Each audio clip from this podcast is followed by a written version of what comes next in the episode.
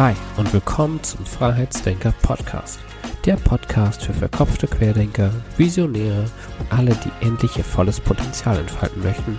Ich bin Marco, dein Host und gebe dir hier Tools und Inspirationen an die Hand, mit denen du Denkblockaden auflösen kannst und endlich aus den Vollen schöpfst.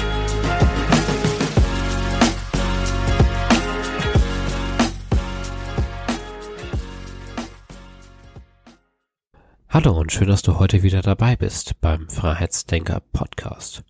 Heute mal wieder mit einer persönlichen Episode, denn heute soll es darum gehen, warum Sicherheit nur eine Illusion ist.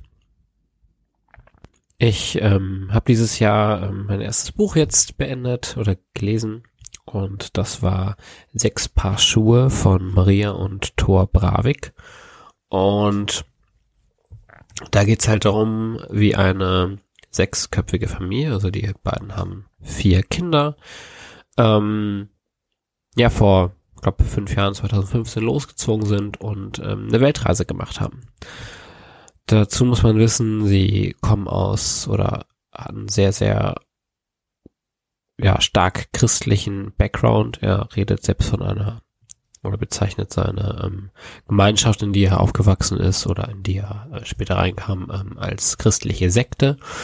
Also ein ähm, eher sehr stark dogmatisch denkendes Umfeld und äh, ja, wo viele Bestimmungen herrschen, viele Verbote, viele Restriktionen.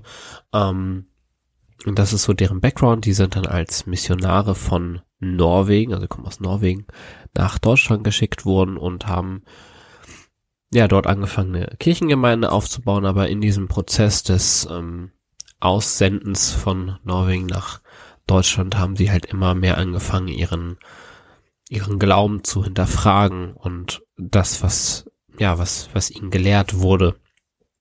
Und ähm, schließlich hat dieser Denkprozess so weit bei ihnen eingesetzt, dass sie sich von allem gelöst haben, ihr Haus verkauft haben und ihren, mit ihren vier Kindern auf Weltreise gegangen sind. Und beim Lesen denke ich, oder vielleicht denkst du jetzt auch, klar, mega krass mit vier Kindern auf Weltreise. Ähm, ist das nicht unverantwortungs, äh, ist es nicht verantwortungslos? Ähm, da kann ja so viel passieren und natürlich haben wir, sind wir da sofort in unserem Sicherheitsdenken und ähm, das merke ich halt auch. Also da bin ich halt auch oft drin. Also ich habe das gelesen und mich hat es eher dazu inspiriert, ähm, dass ich merke, ja, ich möchte mein Leben auch so leben und ähm, möchte auch am liebsten sofort meine sieben Sachen packen und mit meiner Family losreisen. Ähm, aber zuallererst oder ganz oft kommt natürlich schon dieses, hm, mit Kindern jetzt irgendwie auf Weltreise gehen, das ist ja schon irgendwie, ist das nicht gefährlich, was da alles passieren kann? Und wir sind so oft in diesem Sicherheitsdenken und das ist jetzt, ähm, klar ist das jetzt auf diese spezifische Situation bezogen, aber das habe ich halt auch oft ganz gemerkt, äh, oft, ganz oft gemerkt, ähm, dass wir da auch in diesem Sicherheitsdenken oft gefangen sind. Und ähm, ich mich dann einfach mal so, ich mir die Frage gestellt habe, was ist denn Sicherheit? Also, was ist wirkliche Sicherheit und gibt es wirkliche Sicherheit? Wirklich. Und ähm, ja, genau, das waren so die Fragen, die ich mir gestellt habe. Vor allem so Ende des Jahres, denn ähm, ich habe auch meine äh, gesellschaftlichen Sicherheiten aufgegeben, indem ich nämlich ähm, jetzt Ende des Jahres meinen Job gekündigt habe. Und das werden auch wahrscheinlich viele sagen, hey, als ich habe zwei Kinder, zweifacher Familienvater, deinen sicheren Job aufzugeben, das ist doch total doof. Und ähm, genau, das äh, sieht von außen, sieht das, äh, sieht das nicht sehr schlau aus, weil das nichts Erstrebenswertes ist. Es ist jetzt, das Erstrebenswerte ist, du machst deinen Abschluss und dann suchst du, gehst du, keine Ahnung, studieren, machst eine Ausbildung und dann bist du in einem sicheren Job. Das ist so, wie wir, wie wir geprägt worden sind, wie wir aufgewachsen sind. Und das ist auch das, was lange Zeit für mich als ähm, ja, als das Nonplusultra galt. Ich habe ähm, ursprünglich auf Lehramt studiert. Also ich wollte Lehrer werden. Das ist ja so der, der Inbegriff eines sicheren Jobs. Ähm, genau. Irgendwann Beamter auf Lebenszeit sein.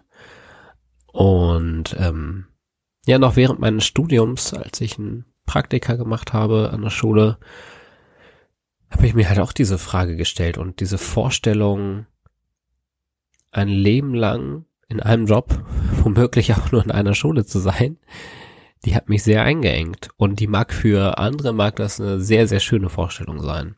Sicherheit ist ja jetzt auch nichts Schlechtes. Das ist ja, ist ja auch ein Grundbedürfnis. Wir sehen uns ja auch nach Sicherheit. Aber mich hat das in diese Vorstellung in dem Moment sehr, sehr eingeschränkt. Und dann habe ich angefangen nach Alternativen zu suchen, wo ich einen Job habe, wo ich vielleicht mehr Gestaltungsspielraum habe, wo ich ähm, ja genau, wo ich einfach mehr, wo mehr abwechslungsreich ist, wo nicht immer alles vorhersehbar ist. Und ich will jetzt nicht sagen, dass der Lehrerberuf vorhersehbar ist und ich bin den Weg soweit nicht gegangen, deswegen steht es mir nicht zu, darüber jetzt zu reden. Aber ähm, für mich hat sich das in dem Moment nicht gut angefühlt und ich bin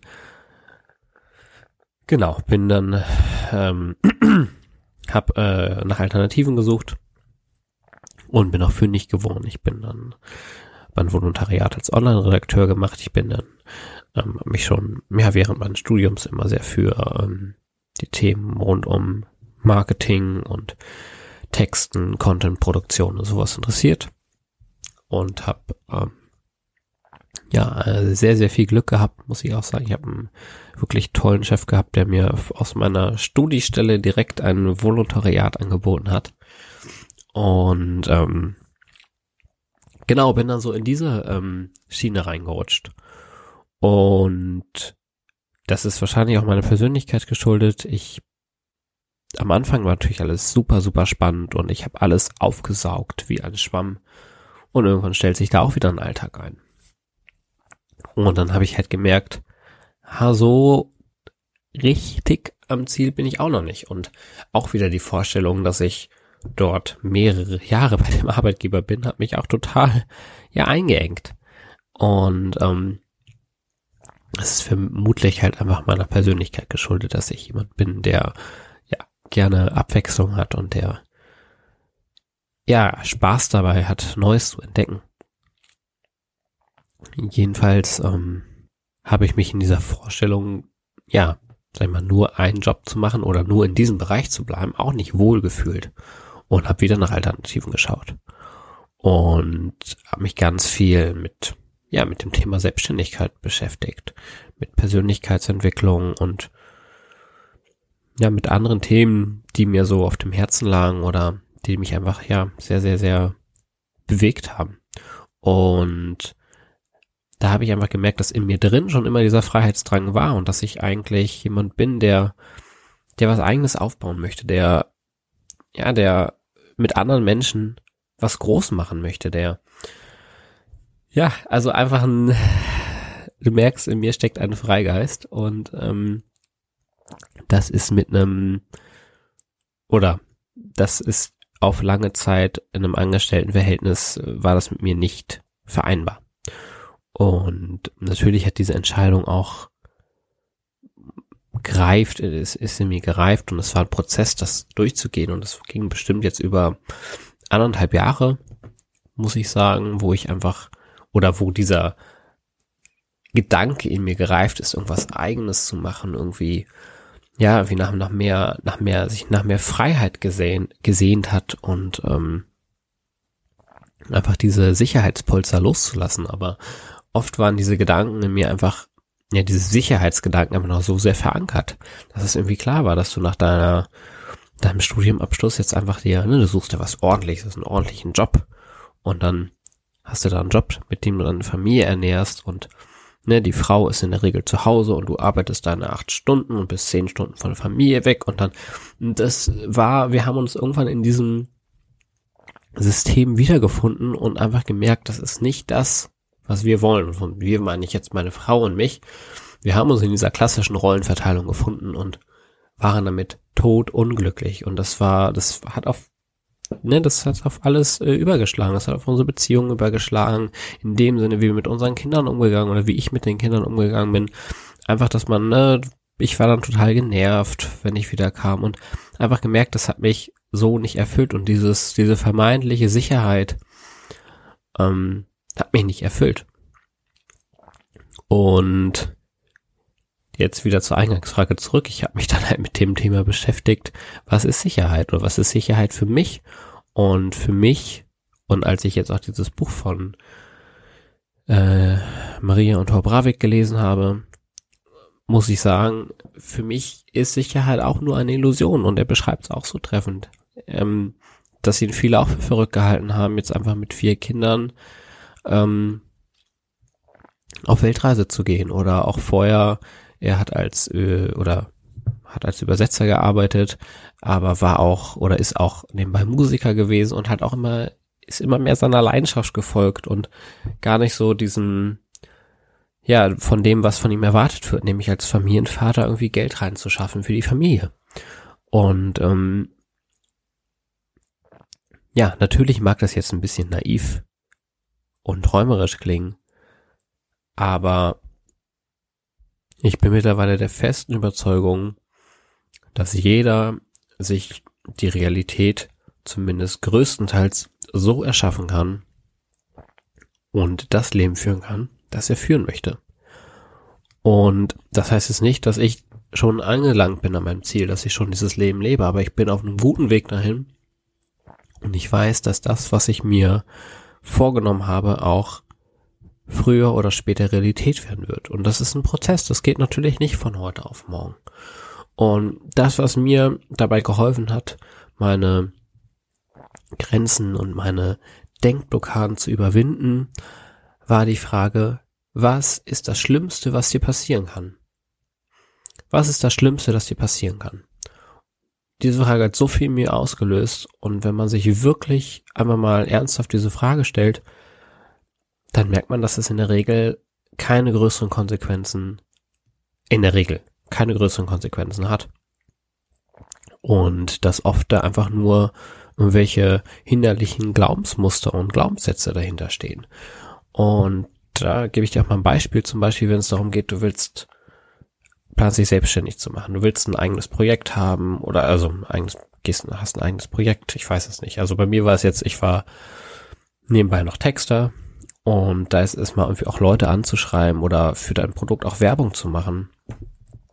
Das, ähm, ja, das hat mich natürlich herausgefordert, auf irgendwie äh, wildfremde Leute zuzugehen und die ähm, ja zu überzeugen, ob sie mich als ähm, Freelancer buchen wollen oder jetzt äh, in einem anderen Projekt halt irgendwie Leute anzuschreiben und da habe ich gemerkt, das ist halt meine Angst vor Ablehnung und die heißt uns und diese Ablehnung, äh, diese Angst ist natürlich in allen Menschen von uns mehr oder weniger stark drin. Vielleicht sagst du auch, das ist überhaupt kein Problem für mich. Ähm, aber in mir war diese Angst natürlich sehr, sehr stark, also in mir war diese Angst sehr stark drin. Und ähm, das musste ich halt auch erstmal erkennen, dass es meine Angst vor Ablehnung ist. Aber dann habe ich mich gefragt, was ist denn das Schlimmste, was passieren kann? Das Schlimmste ist dann, dass die Leute Nein sagen. Okay, und was ist dann? Dann habe ich keinen Auftrag. Aber sich davon auch nicht abhalten lassen, sondern einfach weitermachen. Und natürlich ist es auch ein Prozess. Und wie gesagt, das ging bei mir auch nicht von heute auf morgen. Aber man kann einfach lernen, in diesen, ich sag's, ich sag jetzt einfach mal Status zu kommen, dass dich, ja, dass sich diese Sachen einfach nicht mehr, nicht mehr so angreifen oder so berühren. Und ich bin immer noch auf dem Weg. Also, ne, ich, keiner ist perfekt. Oh, aber ich würde sagen, ähm, mittlerweile ist meine Angst vor Ablehnung nicht mehr so groß und ähm, ja, diese Frage, was kann schlimmstenfalls passieren, hat mir wirklich sehr, sehr, sehr geholfen. Auch einfach mal ja Sachen zu machen, aus meiner Komfortzone rauszugehen und ähm, ja und äh, dann passieren auch ähm, coole Sachen, ne? Also man hat vielleicht auch Kontakt mit Leuten, ähm, von denen man vorher gar nicht wusste, dass also ne, dass man da irgendwie irgendwie Anknüpfungspunkte hat und so. Also es kann ja auch sehr sehr viele schöne Sachen damit passieren und ähm, genau einfach wirklich mit so einer ja guten Einstellung da eingehen. Und bei diesem ja kurzen Impuls will ich es heute eigentlich auch schon belassen. Ähm, ja, ich wollte einfach nur mitteilen, dass du dein Leben in der Hand hast und dass Sicherheit eigentlich nur eigentlich nur eine Illusion ist und wir selbst unsere unsere Realität erschaffen können. Und ähm, ja, ich wollte einfach diese Ermutigung da lassen, wenn dich jetzt irgendwie auch gerade was bewegt, wo du merkst, hey, das könnte ich doch mal angehen oder ähm, ja, und sei es nur irgendwie jemanden zu schreiben, von was du dich aktuell nicht traust, dann möchte ich dich einfach ermutigen, das irgendwie zu machen und dir einfach mal diese Frage zu stellen, was ist das, was mir schlimmstenfalls passieren kann? Und dass du merkst, dass es ja in der Regel eigentlich nichts Schlimmes sein wird. Ja, dann war es das auch für heute schon wieder. Ich wünsche dir einen guten Start in die Woche. Und wenn dir der Podcast gefallen hat, dann äh, freue ich mich, wenn du einfach einen Kommentar und eine Bewertung bei iTunes hinterlässt. Wenn du weitere Fragen, Anregungen, Themenvorschläge hast, dann kannst du mir jederzeit gerne bei Instagram schreiben. Du findest mein Profil in den Show Notes verlinkt. Bis dann, ciao, dein Marco.